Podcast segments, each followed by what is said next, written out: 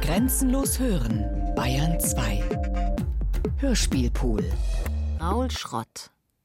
Erste Erde Epos. Erste Pflanzen. 485 bis 299 Jahrmillionen. Ordovizium. Carbon. Bregenzer Wald. County Tipperary. Wir begannen als Mineral. Wir versteinerten und gingen als Pflanze hervor. Wir verwelkten und wuchsen zum Tier heran. Wir verendeten und wurden Mensch, alles vorherige vergessend, außer im Frühling, wenn wir uns beinahe des Grüns wieder entsinnen. Die Menschheit wandelt auf einem sich entrollenden Weg. Obwohl wir dabei zu schlafen scheinen, ist da eine innere Wachheit, die den Traum führt. Sie wird uns einmal aufschrecken, zurück zur Wahrheit dessen, was wir sind. Jalal ad-Din Rumi. Der Winter noch unentschlossen, fingerhoch harsch über der Handbreite Gras, Mondschatten, als wäre es eine amerikanische Nacht, die in der Eiseskälte flirrenden Sterne und die Lichter drüben in Andels Buch dieselbe Ferne morsend in alphabetlosen Punkten. Am Schreibtisch zurück taucht um meinen Bildschirm erneut alles ins Dunkel, während die Zeilen im Flüssigkristall an imaginäre und doch reale Grenzen wachsen, ohne einen Reim zu ergeben, dessen Reflexion mir einen Raum liehe, Koordinaten, in denen ich mich wiederfände. In den Regalen 150 Laufmeter Bücher, entdeckte Literatur, Naturgeschichten, Lehrbände der vielen Logien über die Gesetze der Physik, welche die Chemie des Lebens wieder aufzuheben sucht. Dazwischen ein Fotoalbum, das sie dagelassen hat. Grün gebunden, Seidenpapier über Aufnahmen irischer Pappschilder und Steinkreise, Tagen nass im Licht. Ich sehe sie darauf, ihr unverschämtes Lachen, Kopf in den Wind gereckt, Haare zerweht, ein Leuchtturm über den Klippen, ohne mich da wiederzuerkennen. Den schlachsigen Jungen mit seinem stolzierenden Gang, der ihr das Bier bringt, ein unschuldiges Strahlen auf den schmalen Wangen. Dann kam ich von dem Weg ab, der, solange er weiterführt, keine Fragen aufwirft. Alles ist in Stücken, Fragmente von Konstellationen und Segmente von Lebenszeit, Glassplitter, Brocken von Eis und Kohle, Einschnitte, Filmausschnitte, Abschnitte der Liebe, Teile von Erzählungen, Lücken in der Erinnerung, defekte Maschinen, Personenhälften, unvollkommene Utopien, Wortbrüche, Teile des Ichs, Überhörtes von Sätzen, abgesagte Reisen, Kehren vor dem Ziel, Zerwürfnisse und Distanzen, Zäsuren, Zwiespalte, sprunghafte Haltungen und Risse in den Fassaden, Falten im Bett, Loslösungen und Abwendungen, unterbrochene Tage, Tellerscherben, Gefühlsreste, halbherzige Ausflüchte, mangelhafte Ansätze, vergebene Gelegenheiten und unmögliche Möglichkeiten. Ist der auf einen See fallende Schnee zu hören? Am Tag, bevor der Winter sich auf die Berge senkte, war ich noch zur Mulde marschiert, die hinter dem Horizont liegt, dort, wo der Schreibtischblick jetzt ins Leere läuft über den Rücken des Hochblanken hin zum Joch, durch Latschenkiefer, Moosbeeren Erika, doch ohne den Überschwang von früher, als es etwas zu entdecken galt, das Unermüdliche, Aufgeregte, kaum zurückzuhaltende. Nun ging ich, um nichts und niemand nachzuhängen. Bloß Schweiß und Atem, um in mir etwas von dem zu finden, wonach ich lang gesucht habe, und stand schließlich vor dem Sünser See, der im Niederlicht schwarz glänzte, als gäbe es bloß diese opake Stille, mit der er seine Felskuhle ausfüllte. Das flache Ufer Schilf bestanden, kroch all das Grün aus dem Wasser und lief über in Gräser, die sich die Flanken hochzogen. Im hellen Sumpf am Rand die sandig überschwemmten Wassersterne und dahinter, im tieferen des Sees, die Kränze jener Pflanze, die zuerst ans Land gewachsen und nun wieder zurückgekehrt war in das Wasser. Ihre Holme von einer Kalkkruste überzogen, Armleuchteralgen, ihre Astquirle abstehend vom Stängel wie Kandelaber, darauf die runden roten Kerzen von Fortpflanzungsorganen, die unter dem dunkelnden Spiegel des Sees aufglosten für ihre ureigene Weihnacht. Versunkenen Schachtelhalmen ähnlich schwankte dies Steinkraut leicht mit dem Wellenlauf, das Wasserzeichen einer Idee von Baum, die sich erst auf festem Land, in der Luft und unter der Sonne verwirklichen würde, als filigran von Leben, wie es gleichmütig gegen den Himmel stößt, gefasst in seiner Form und so gelassen. Und da, auf einem Fels am Ufer stehend, begriff ich, dass diese Tiefe der Zeiten, der ich nachgegangen war, um irgendetwas vom Leben zu verstehen, nunmehr mich und meine Rastlosigkeit hinterfragte, einem Orakel gleich, das man selbst auszulegen hat. Im heißen Wasser der Wanne zu Hause dann kam ich der Schwerelosigkeit am nächsten, aus der sie einmal erstanden. Tauche ich unter, meine ich zu treiben, Licht durch die Lider scheinend, meine Glieder die Verlängerung eines fast gedankenlosen Fühlens, als würde ich rings um mich alles aufsaugen wie Tang. Ich bekomme das Silbergrau des Dunkels heute nicht recht hin. Die Schatten schlagen hart im überhöhten Blau der Sonnenwendnacht des Dezembers Geometrien auf der Kruste des Schnees. Vereinzelt jedoch glimmern Kristalle von Eis darin auf, wie winzige, in sich geschlossene Gedichte.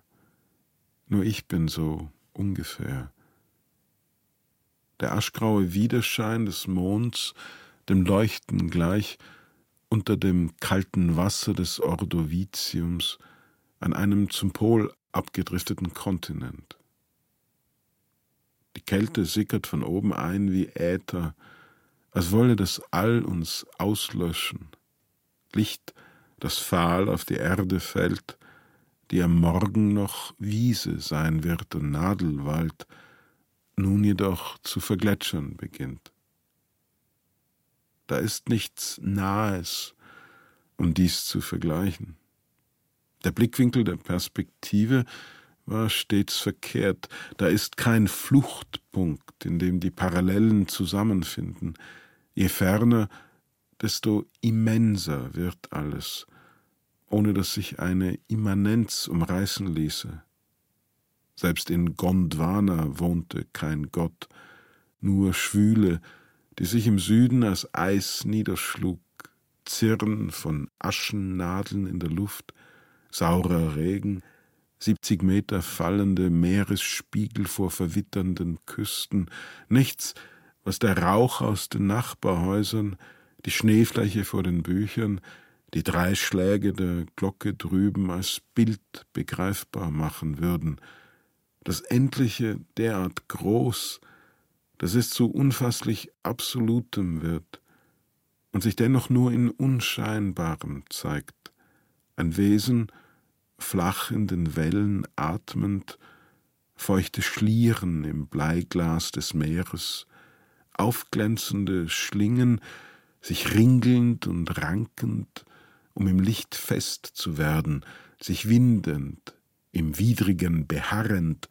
schillernd wie die Eisrosen am Fenster in diesem Erdschein, Algen, die sich auswachsen zu Seetang und Kelp, sich festsetzen im rissigen Firnis eines apokalyptischen Gemäldes immer tiefer zurückgezogener Gezeiten, grüner Schaum an Schollen und Schlamm einer ölig austrocknenden Wattlandschaft.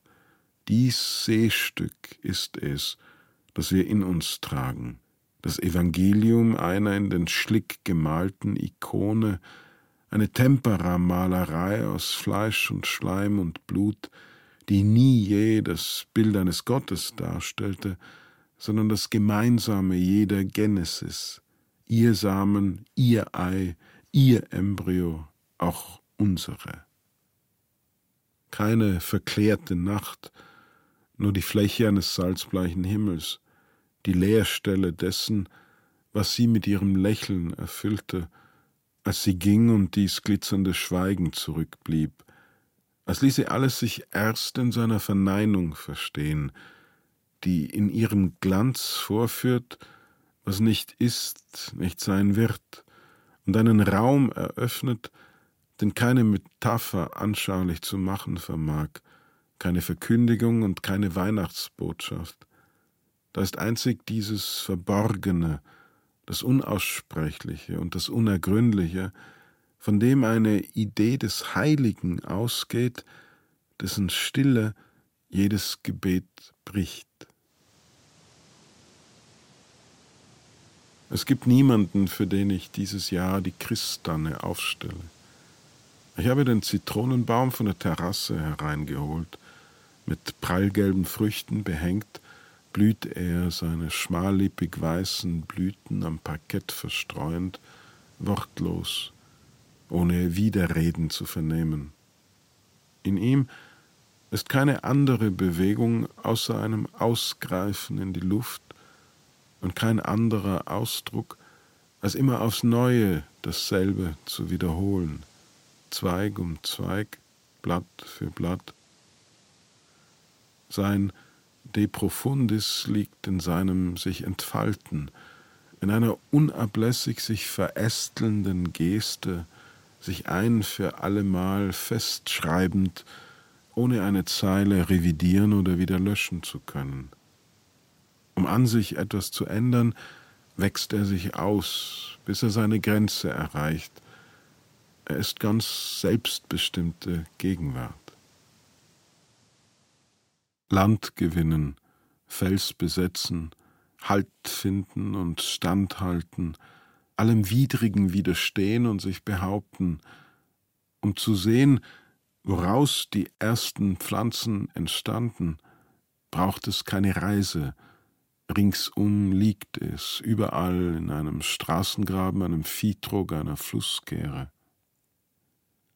Auf dem Weiher am Hügel oben hinter meinem Haus verweben die Fäden der Jochalge sich zu einer Matte, ihr grün, die sternförmigen Bakterien in jeder Zelle, die Licht essen. Da, wo der Sommer den Weiher ausgetrocknet hat, wucherten sie am Rand weiter über das Gesträuch und hinterließen einen weißen Film. Wasserseide, Lakengras, das Flechthaar einer Nymphe, wie es sich auf diesem Schneepapier erschreibt, sich einbettend darin, die Verben der Liebe konjugierend, männliche und weibliche Substantive deklinierend, bis sie in einem Satz aufkeimen und sich zu etwas Neuem teilen, während ich in dem, was zwischen uns zusammenwuchs, kein anderes Joch sah, als das zwischen den zwei Brückenpfeilern über die Ache, den Übergang von der Mittagsspitze zur Kanisfluh, das Feldmaß unseres satten Wiesengrunds. Land gewinnen, Fels besetzen, Halt finden und standhalten, allem Widrigen widerstehen und sich behaupten, Der erste Lackmus des Lebens setzte sich in Brachen und Halden an, scharfige Flechten, die Quarz und Gneis zu Humus zerfraßen, Lungenflächen, in denen Bläschen von Algen durch Flimmerhaare von Pilzen atmeten, Totenbeinflechten und hungernde Blutaugen in scheinbarer Ruhestarre, orange, ocker und schwarz ihre eigenen Landkarten auf den Fels malend, das Echo meiner Schritte widerhallend im Geröll. Als ich in diesem August auf dem Kar unter dem Hochlicht stand, war dies ein Moment zwischen allen Zeiten. In der aufwandernden Schattenlinie, die der Berg warf, schimmerte der Firn über einem Flechtwerk von Fäden, meergrüne Tröpfchen darin, die ganz leicht nach Wassermelone rochen.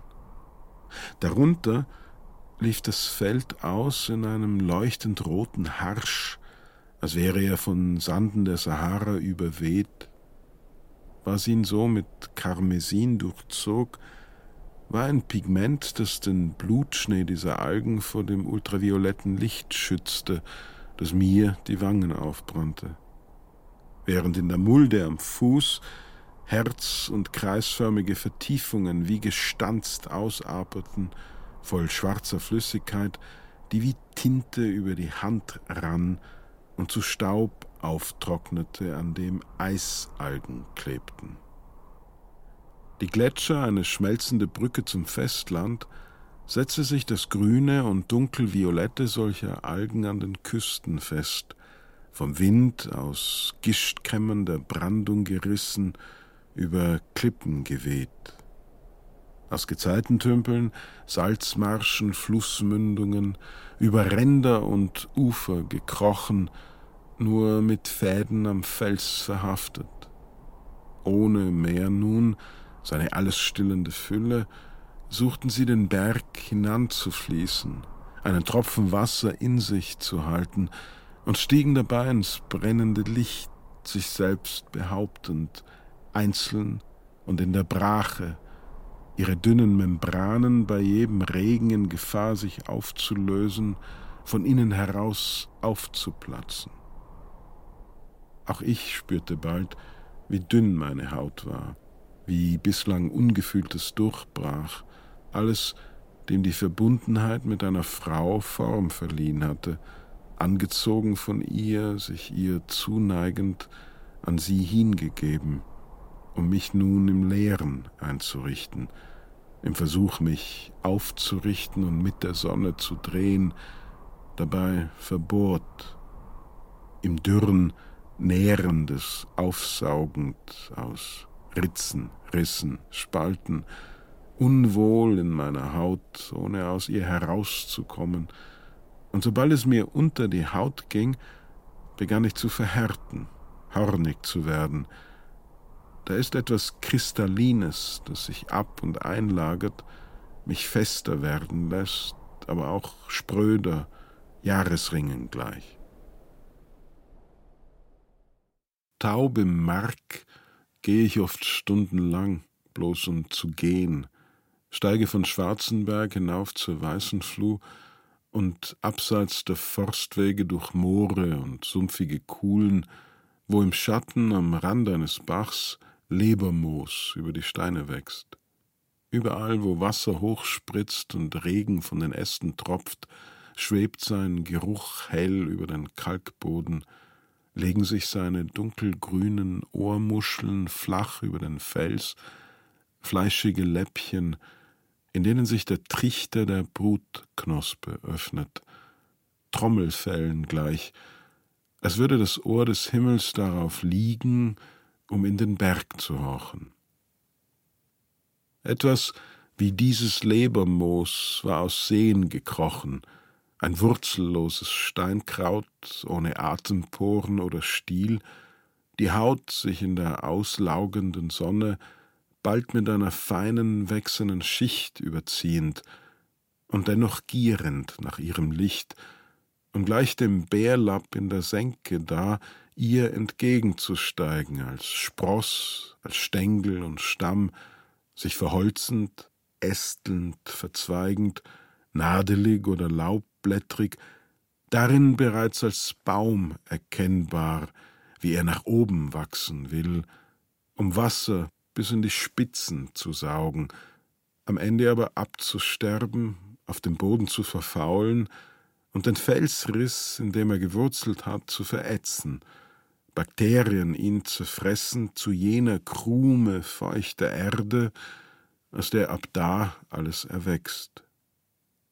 Etwas wie das sich wellende Hornmoos im Unterholz begann nun sich über Sporen zu vermehren, minime platonische Körper, dreieckige Pyramiden, vierfach in Kugelschalen gepackt, aus denen sich das Leben entrollt, emporwachsend ins Licht und hinab ins Dunkel wuchernd, Mineral und Wasser aus dem Fels saugend und aus der Sonne Zucker kristallisierend in einem Stoffwechsel von Himmel und Erde, wie auch ein Gedicht, alles ringsum absorbiert an Sprache, Regungen und Bewegungen, für eine Poesie des Augenblicks, das Unmittelbare eines Ichs, wie es in dem Fließen der Welt verschlungen ist, jede Verszeile eine atmende Zelle, die eine Form sucht, die nicht nur beengt, sondern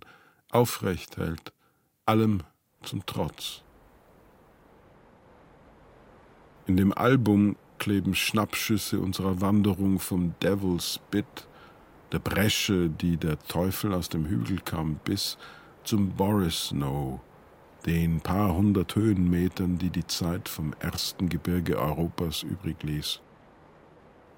Ein Moor jetzt, in dem wir bis über beide Knöchel versanken, purpurnes Heidekraut, Gras von der Zunge des Regens blank geleckt, all das irische Postkartengrün, vor dem der aufgeforstete Wald mit seinen sturgeraden Reihen umso absurder erschien. Du warst auf der Suche nach der Höhle, wo man jenes Evangeliar fand, für das Sankt Kronan die Sonne hatte stillstehen lassen, damit einer seiner Mönche es zu Ende schreiben könne, in vierzig Tagen, die ihm wie einer vorkamen, so wie uns diese Woche, über alles erhaben, wir beide uns in den Nächten mehr als genug.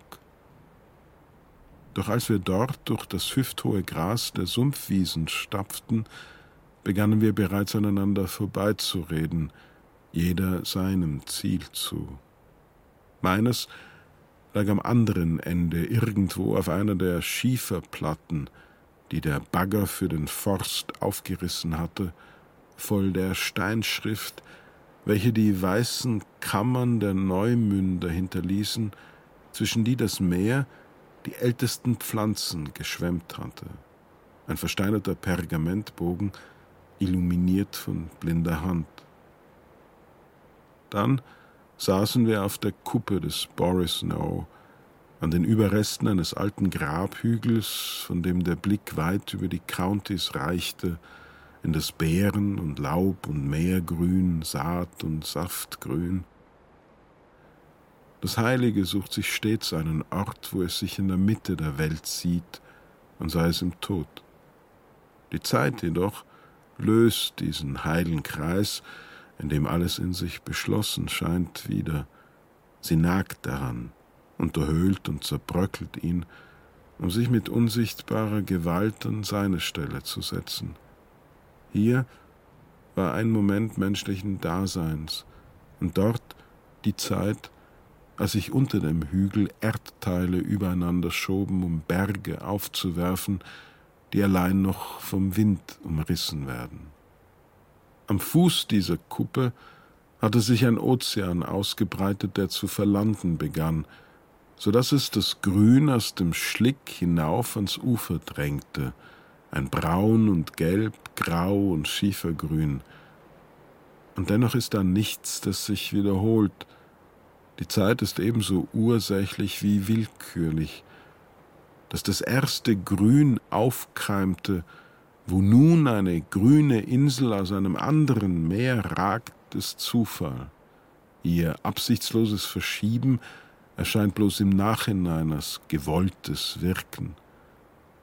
So wie auch nichts, an dem, wie wir Schulter an Schulter saßen, die Haare feucht vom Nieselregen, der Tag aufklarend über dem glitzernden Tau, Haut kalt aneinandergepresst, uns hätte wissen lassen können, dass sich bereits Risse zwischen uns hinzogen und ich dies einmal schreiben würde, mich fragend, wie sich wieder ein Ort fände, an dem sich alles fügt, ich in seiner Mitte.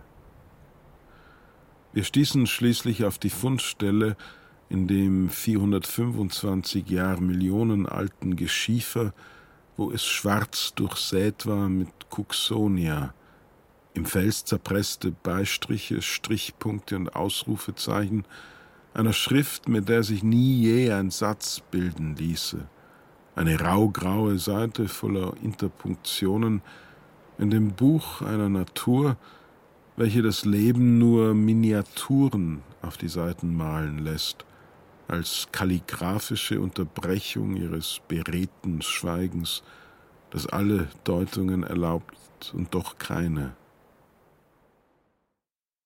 Es war ein fingerlanges, dünnes Stängelwerk, dicht in Narben an einem Wasserrand gewachsen, einem Watt, einem Strom, die Böschung hoch über Sande und Geröll, die Pflanzenachsen sich nackt verzweigen zu Fibonacci folgen, die aus dem Ursprung der Algen die Algorithmik allen Wachstums zum Vorschein brachten, wie es sich verästeln kann, ohne je seinem Ausgangspunkt im Toten zu entsteigen, reine Möglichkeit bleibt, gleich einem Diagramm der Zeitläufte, das Leben eine im Leeren sich abwandelnde Figur, ein blindes Prinzip verkörpernd, über das alle Vielgestaltigkeit nur hinwegtäuscht. Diese erste Pflanze hatte nur nackte grüne Stiele, Beeren von gelben Sporen daran, wie die Knospen eines Zitronenbaums, wenn er im Winter wieder die Blätter verliert. Sie glich der Pappschachtelkresse unten in meiner Küche, dem Kleeglück, dem Mooshaar deines Schoßes, Kinderzeichnungen winziger Blumen ohne Blüte und den Galertkäppchen im Wald hinterm Haus, ihre Knopfsporen wie die Nieren eines Embryos, so vielem ähnlich, so vielem verwandt und dennoch bloß bestimmbar als jene eine Art der zahllos weitere entsprossen.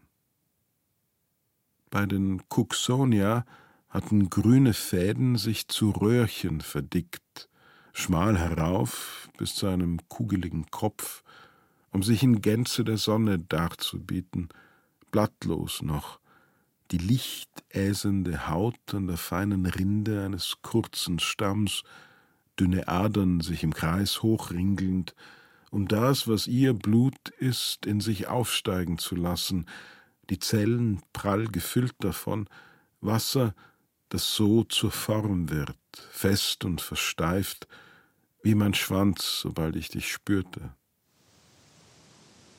Pflanze ist nur ein anderes Wort für das Überleben im Leeren der Luft, um sich weiter zu vermehren.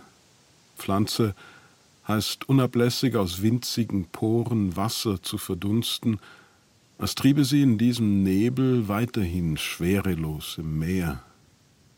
In der Weise jedoch, mit der sie sich fortpflanzen, sind sie uns gleich. Sie bilden einen Embryo in ihrem Muttergewebe, den sie in einer Keimblase voller Fruchtwasser vor dem Austrocknen bewahren. Obwohl sich die männlichen und weiblichen Sporen danach im Wind verbreiten, wie Frei- und Atemseelen, die sich suchen, um sich wieder zu vereinen, ohne der Erdung zu entgehen.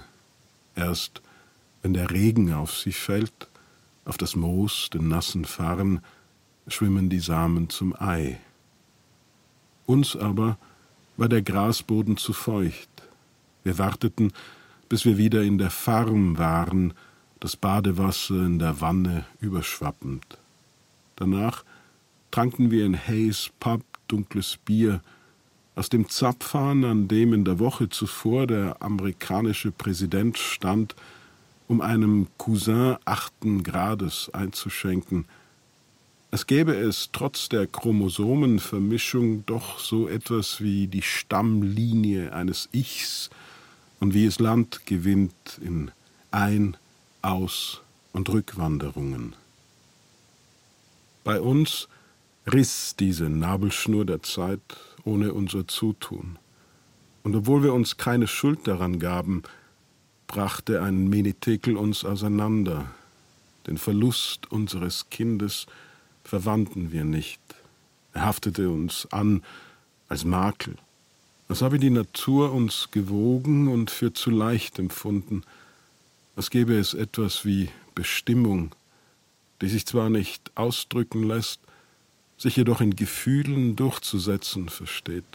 Das Haus zerteilt, das Bett, wir beide in Stücken, Lücken der Erinnerung und Wortbrüche, Loslösung und Abwendung.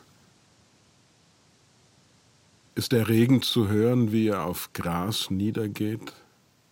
Es ist da, es verkörpert sich vor aller Augen, auch wenn die Finger es bloß ertasten wie Breie. Es ist der Anfang, den ich finde, um allein mit mir wieder zu beginnen. Was sind wir doch für umständliche Wesen, wo es nur zählt, das Leben zu leben, dem Sterben entgegen, in der Religion des Wirklichen, die zurück ans Stumme bindet. Unser Kind starb bei der Geburt, von der Nabelschnur erstickt.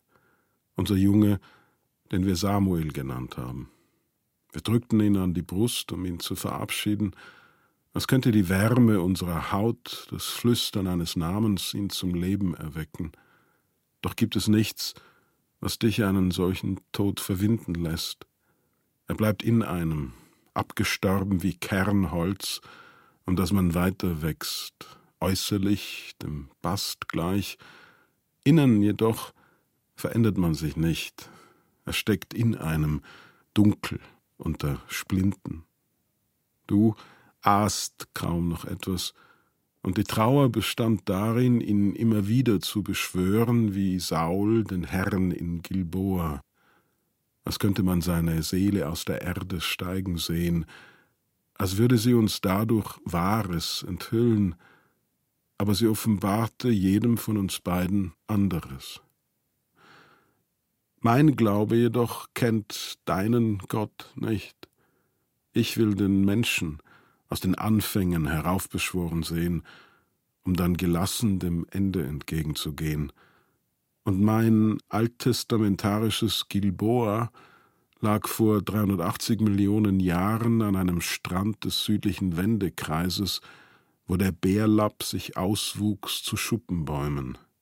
Dazwischen dünne, zehn Meter hohe Farne, die aus der Morgenröte keimten, Eospermatopteris, gleich mir ohne Pfahlwurzel im Ufer verankert, durch Wurzelgeflechte flach auf allen Seiten ausgreifend, hohle, dünne, palmenartige Strünke, Lianen sich hinaufschlingend zu einer achtfach aufgespreizten Krone, einem Fächer, der sich an seinem langen Stiel in den Winden bewegt, leise rauschend, seine Wedel am Ende des Jahres beinahe unhörbar zu Boden fallend, der Baum nun eine Figur der Erde und des Lichts, eine Silhouette in der Luft, ein Relief der Leere.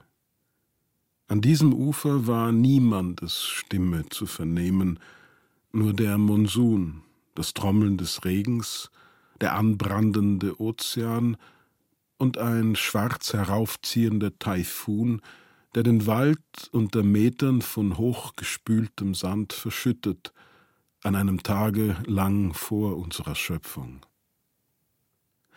In Gilboa, upstate New York, wo es eine Town Hall gibt, aber keine Stadt, keine Tankstelle und auch kein 7-Eleven, nur Häuser an einer Asphaltstraße den Staudamm entlang, blieb in der Schlucht am Fluss unten der versteinerte Fuß eines solchen Farnbaumes erhalten, ockerbraun und ganz fein zerfurcht, der Ansatz eines Lebens, für das wir blind sind, weil wir es für gegeben halten, Baum an Baum sich wiederholend, um schließlich sich zu jenen Wäldern auszuwachsen, welche sich einst über die Erde zogen, dass aus ihrem morschen Holz Steinkohle wurde, ein tiefen Horizont von aufglänzendem Anthrazit, über den das Grün erneut wieder Wurzeln schlug, um am Ende der Menschheit auch unsere Städte zu überwuchern, das, was von uns bleibt. Da ist der Ginkgo-Baum vor dem Kinderhaus, das ich baute, ohne dass es jemals Samuels Lärmen erlebte. Und da ist das Halblicht und das Halbdunkel der Dämmerung unter diesem seltsamen Laub, das sich aus Verästelungen von Schachtelhalmen und Farnen formte, wie die Haut, die sich über den Ansatz unserer Fingerknöchel spannt, um mit der Handfläche die Sonne aufzufangen, die Äste sich biegend und beugend Armen gleich, die den Wind jetzt in die Luft zeichnen, ohne mit ihren Gesten je über die Welt hinauszukommen. Die von ihnen geworfenen Schatten vergleichen die Distanz der Erde mit der Breite der Sonne, das Dunkel nur voll bis zum Hundertfachen eines Blattes. Danach verfließen sie, um im Unklaren zu enden. Den Satz hätte ich dir gern in dein irisches Evangeliar geschrieben und das erste Majuskel die Eibe drüben in Balderschwang gemalt, die schon vor der Geburt deines Jesus zu wachsen begann, um seitdem Römer, Räter, Germanen, Vandalen zu sehen, wie sie durch das Tal zogen, um es schließlich zu roden und zu besiedeln.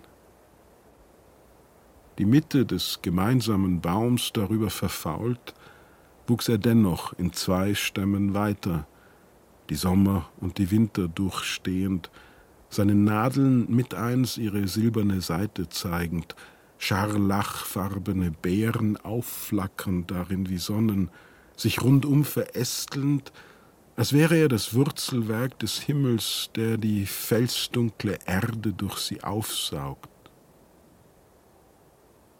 Die Eibe steht, als käme sogar der Wind in ihr zur Ruhe, sich abschüttelnd im Gezweig, ein Knacken, sobald der Regen in den Rinden auftrocknet.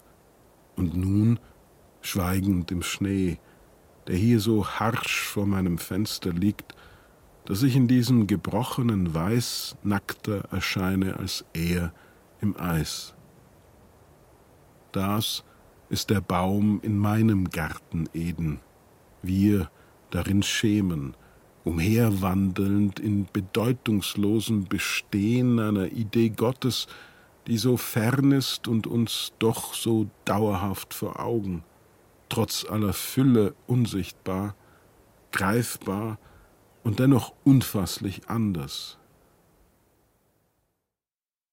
Für dein Evangeliar ließe die Legende sich erzählen, dass mit fortschreitender Zeit dicht belaubte Bäume von Stürmen umtost die Äste aneinander rieben und sich entflammten, dass die Menschen dann beim Feuer in der Lichtung zueinander kamen, um sich zu wärmen und aufzurichten, eine Sprache erfanden und die Gestirne erblickten, dass ihre nun frei gewordenen Hände das erste Haus zu bauen begannen, Äste im Kreis zusammengebogen, den Baumkronen über den Köpfen gleich, ein First gegen den Regen.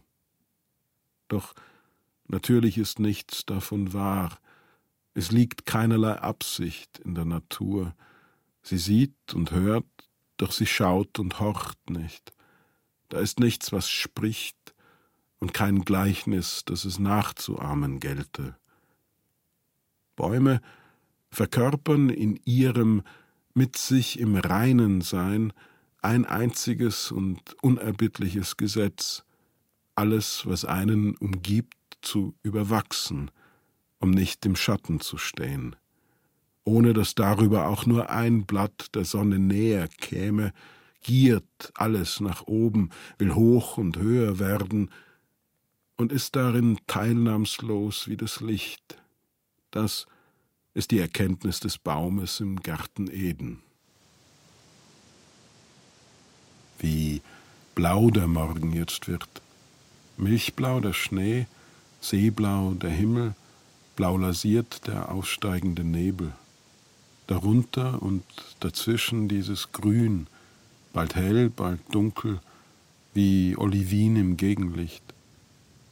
Und doch übersieht man all dies Grün, wie es so unscheinbar aus dem Fels steht, kristalline Bällchen in jeder Wurzelspitze verborgen, die wie Ohrensteinchen die Schwerkraft der Erde spüren.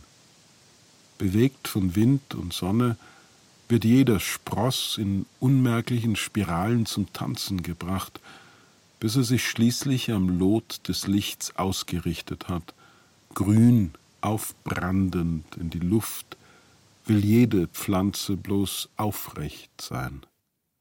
Eine Pflanze gleich Gefäß, Haut, Mark, mein Körper wie sie längs seiner Mitte zweigeteilt, gehe ich ein Leben lang irgendwo hin, ohne je anzukommen, während ein Baum sich in jedweder Richtung frei wächst, um mehr Krone, Ast und Laub als Stamm zu sein, sich immer weiter teilend, gleichsam über sich nachdenkend und dabei über sich hinaus, um zu werden, was in ihm liegt, sich immer wieder verjüngend. Ein Baum stirbt erst, wenn er sich zu schwer wird, Wind, Schnee und Blitz oder Fäule ihn fällen. Das Unerbittliche der Natur ließ Bäume vollkommener werden als uns. Ihre Zellen vermögen alles zu sein, Wurzel und Stamm, Ast und Blatt. Jeder Zweig treibt in der Erde Wurzeln, und alles Laub erneuert sich. Jedes Auge weiß, wann es Spross, Blatt oder Frucht werden muss. Sie brauchen nichts als Licht, Wasser und Luft und bleiben sich selbst genug.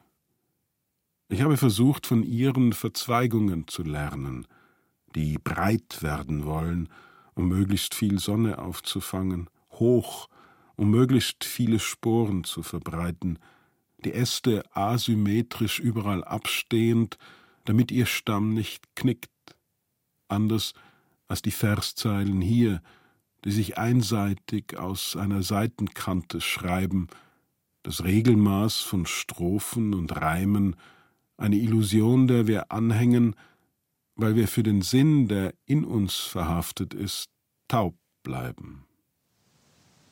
Ist der Boden zu trocken, steigen in den Adern eines Baums Luftbläschen auf und platzen im Holz, unhörbar tief in einem Bass, auf den der Wald horcht, um sich auf eine Dürre vorzubereiten.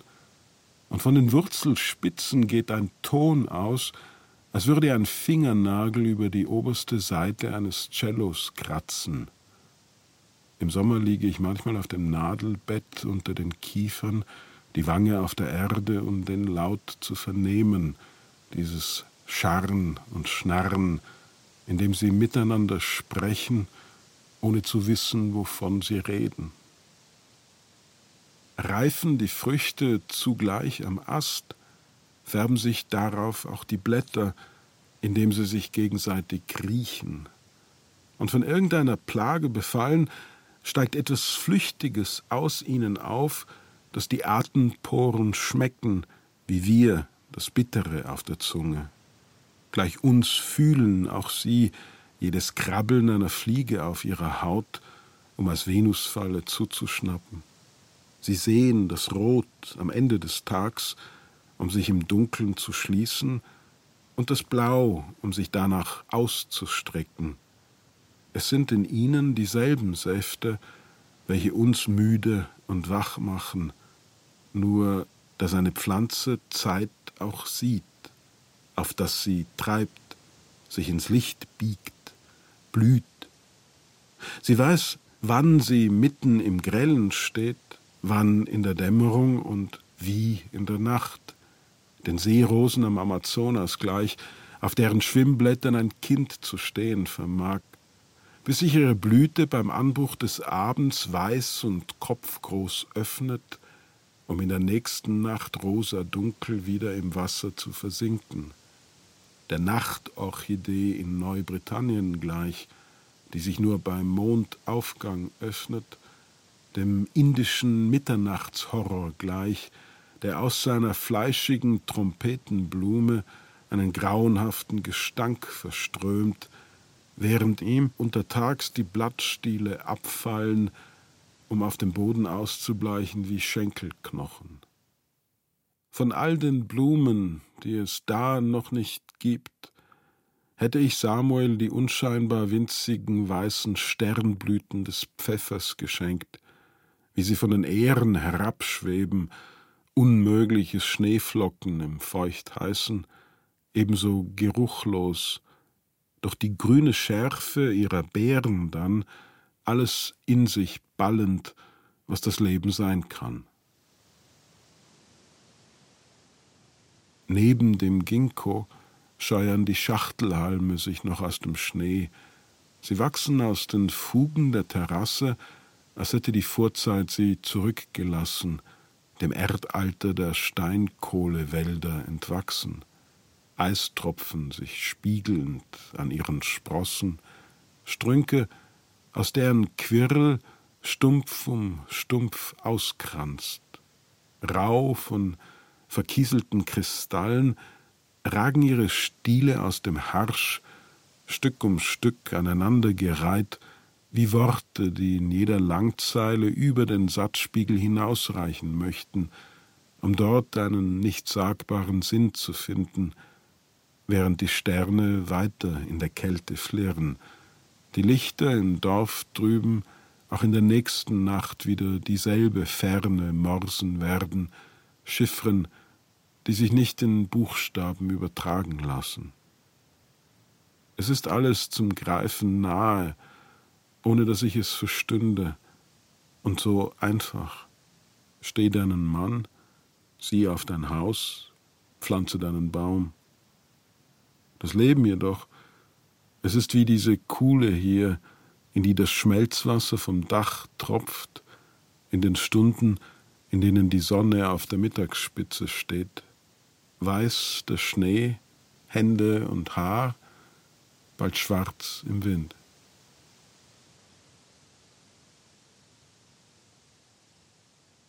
Raul Schrott. Erste Erde Epos. Erste Pflanzen. Mit Vera Telz und Raul Schrott.